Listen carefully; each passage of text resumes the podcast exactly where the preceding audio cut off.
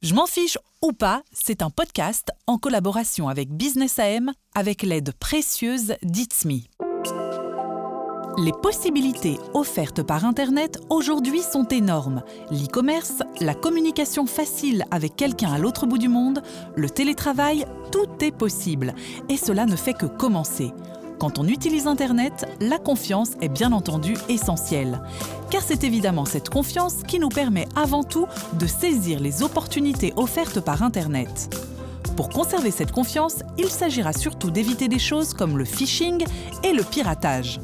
En collaboration avec Business AM, voici donc Je m'en fiche ou pas une série de podcasts qui mélangent des histoires, des informations de fond et des conseils utiles pour accroître votre confiance et évoluer vers un Internet le plus sécurisé possible. Je suis Lucille Rochelet et je serai votre hôte tout au long de cette série. Bienvenue dans cet épisode de Je m'en fiche ou pas. Quand on pense cybersécurité, on pense d'abord naturellement à la sécurité, mais il y a bien d'autres éléments qui jouent, comme l'accès à Internet ou la vie privée. Dans cet épisode, nous approfondissons le sujet. Commençons par le témoignage d'un entrepreneur qui a vu sa vie privée violée. Je suis Charles Piette et je suis un chef d'entreprise dans différents secteurs. C'est arrivé un vendredi soir, j'étais au restaurant avec un ami et subitement le téléphone euh, a fonctionné et est apparu le numéro de téléphone de la banque. Euh, sur cette base-là, faisant confiance à ce que je voyais, j'ai décroché. Et donc, euh, on m'a dit qu'au sein de la banque, il, avait, il avait découvert une, volonté de phishing et que pour, pour cela, il avait bloqué tous les comptes et demandait donc que je fasse quelques opérations pour les remettre en route, euh, ce que j'ai fait en toute confiance sur base du numéro de téléphone. Euh, malheureusement, c'était un bel et bien phishing euh, devant moi. Et voilà, j'ai été trompé et voilà, j'ai fait confiance à tort. Le montant est donc était de 8000 euros. cela en quelques secondes, sans que je ne puisse intervenir. Et, voilà, je suis une victime directe euh, de cette euh, usurpation de numéro de téléphone d'une banque, ce que je croyais impossible. J'étais en colère, euh, je râlais y compris sur la banque parce que je trouve pas normal qu'une banque ne puisse pas protéger au moins son numéro de téléphone. Pour un privé, ou pour encore la mettre, mais pour une banque, je trouve que c'est une, façon bizarre de, de, ne pas sécuriser. Et, donc maintenant, je ne bouge plus, je ne, réponds plus aux mails, je ne réponds plus au numéro au téléphone. Je vais à la banque pour, pour traiter mes affaires. Voilà.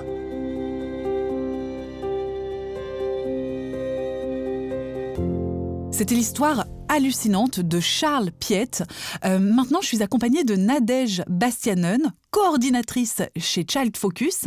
Alors, on connaît un Child Focus, surtout pour les, les alertes concernant des enfants disparus, mais l'organisation prend bien d'autres initiatives pour les jeunes et leurs parents, et notamment par rapport à la cybersécurité. Bonjour et bienvenue Nadège.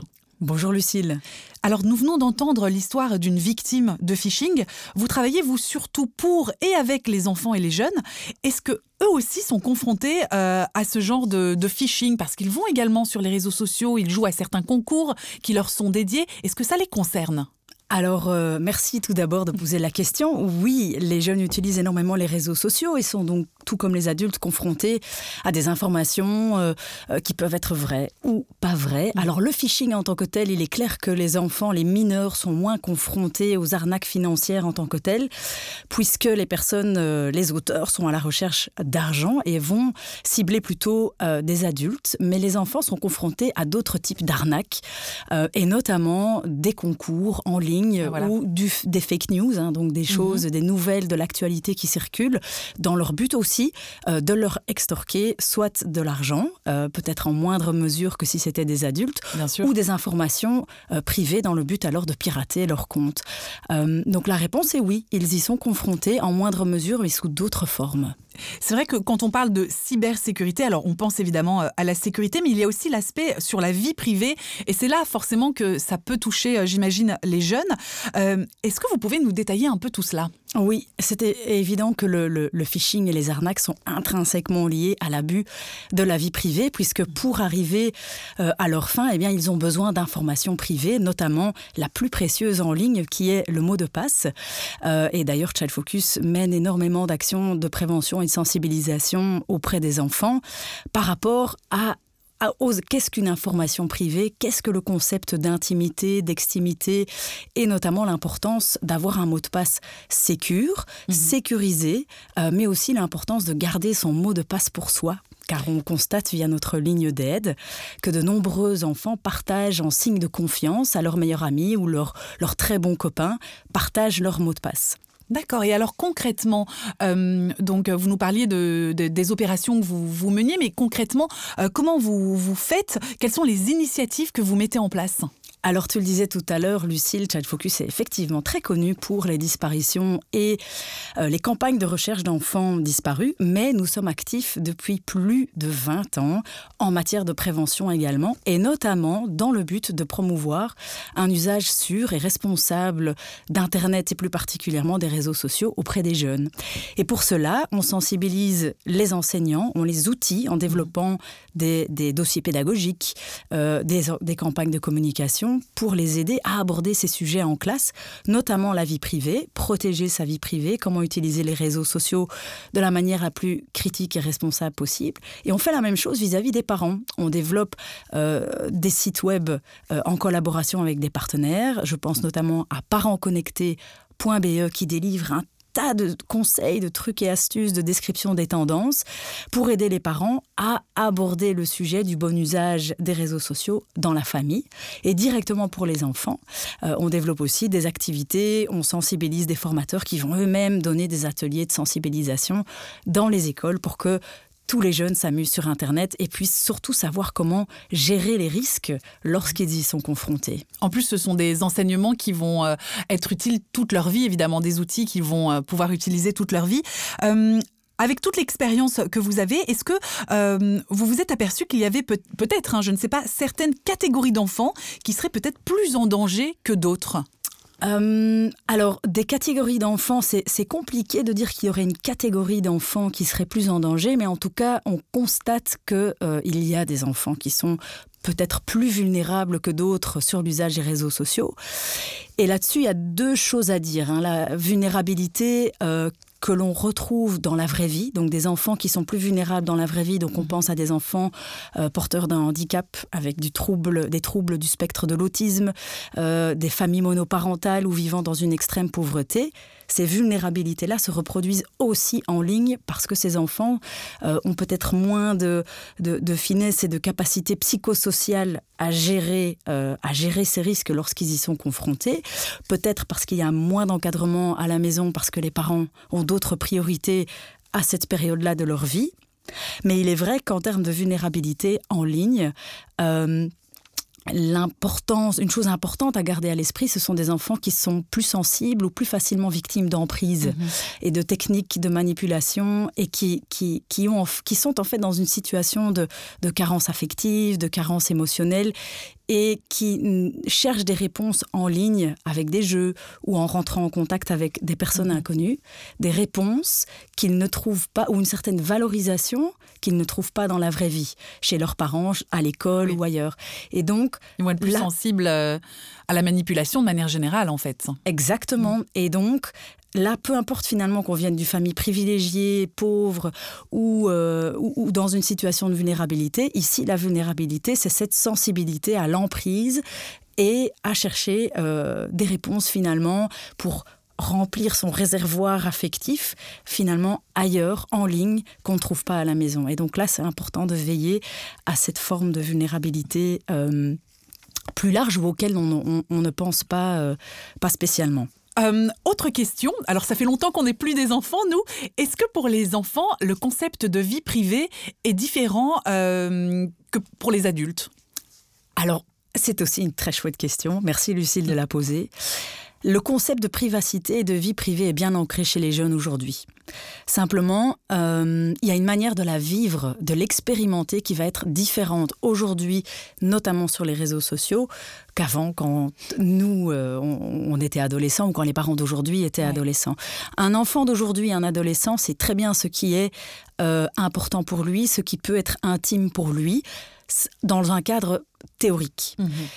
Simplement, cette privacité, cette notion de d'intimité, d'extimité, elle est mise sous tension de manière permanente quand ils utilisent les réseaux sociaux. Oui, ce qu'on n'a pas connu, nous, en plus, euh, à l'époque. Pas du tout. Pas du tout. Et donc quelque chose de privé, ils savent qu'ils ne doivent pas communiquer à une personne qu'ils ne connaissent pas ou de manière euh, très décomplexée toutes leurs informations privées. Ils savent euh, que le nom de l'école, euh, son mot de passe, son adresse, la couleur de ses sous-vêtements. Ils savent que c'est des choses liées à, la privacité, mhm. à l'intimité, mais dans certains un nude, une photo intime de même ou une mhm. photo euh, sexy. Mais dans certaines conditions, elle est mise sous tension dans un but de recherche de popularité, d'avoir le plus de likes possible, d'appartenir à un groupe ou à une communauté. Et donc, ils vont, oui, parfois dévoiler euh, pour un like une photo qui va être un peu déplacée ou un peu trop sexy, ou ils vont partager euh, une information ou un numéro de GSM parce que, en le faisant, ben, je vais obtenir plus d'attention sur les réseaux sociaux. Et donc, c'est cette lutte permanente, cette tension permanente entre quelle est la valeur d'un like, quelle est la valeur de mon poste, jusqu'où je vais aller dans le fait de me dévoiler en ligne, mais le concept de privacité et de vie privée existe et ils, ils savent très bien ce que c'est. Oui, ouais, bien sûr. Euh, alors nos auditeurs euh, sont plutôt des parents, il faut le dire. Donc comment en tant que parent euh, créer justement ce climat de confiance? C'est compliqué. Avec son enfant vis-à-vis des réseaux sociaux euh. C'est compliqué, Lucille, parce que je pense que tous les parents ont cette bonne intention de vouloir les protéger, de vouloir, au-delà de les protéger, les accompagner et être là pour eux. Mais cette bienveillance, justement, extrême, fait que euh, les parents ont parfois des comportements très invasifs, très protecteurs, par un, besoin de sécuriser, où on est euh, rapidement dans un contrôle, un besoin de contrôle, un besoin de, savoir ce qui se passe et d'atteindre finalement un peu euh, à cette vie privée.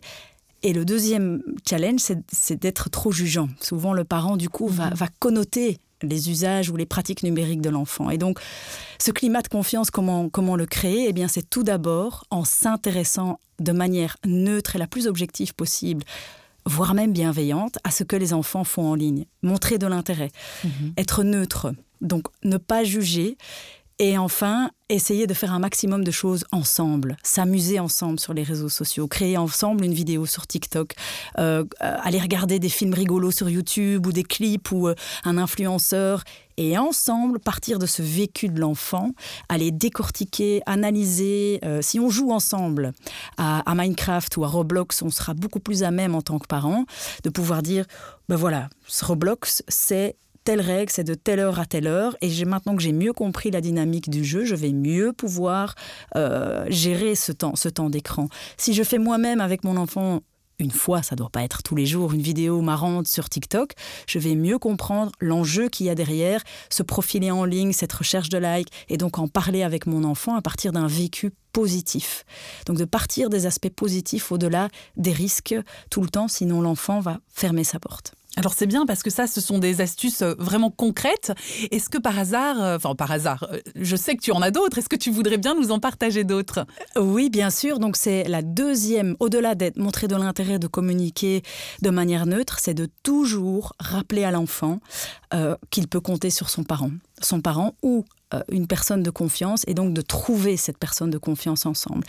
Si on veut que l'enfant parte en découverte du monde en ligne de la manière la plus sûre possible, des risques il y en aura. On va jamais pouvoir empêcher mhm. qu'il soit confronté à des risques, mais l'aider à identifier des situations qui sont pas ok, qui sont une atteinte à son intégrité, euh, c'est important de lui dire tu n'es jamais seul. Ne reste jamais seul quand tu es confronté à un doute ou à une question et retourne-toi toujours vers moi, peu importe ce que tu aies fait.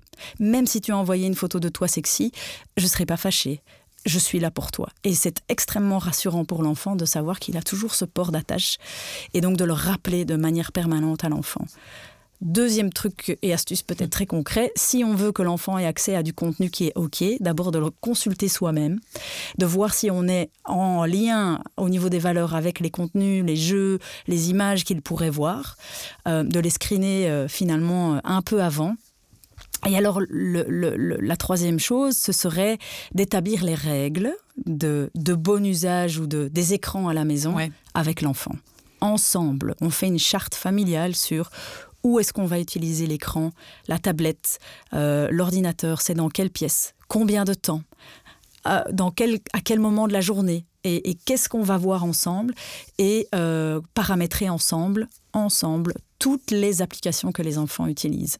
En gros, mettre des limites, mais un peu comme dans toute situation quand on a des enfants. Eh bien, c'est une belle conclusion, en fait, Lucille, parce que effectivement, il n'y a pas besoin d'être un, nerd ou un geek en tant que parent. Et ça, c'est un message fondamental à, garder à l'esprit pour, euh, pour nos parents d'aujourd'hui.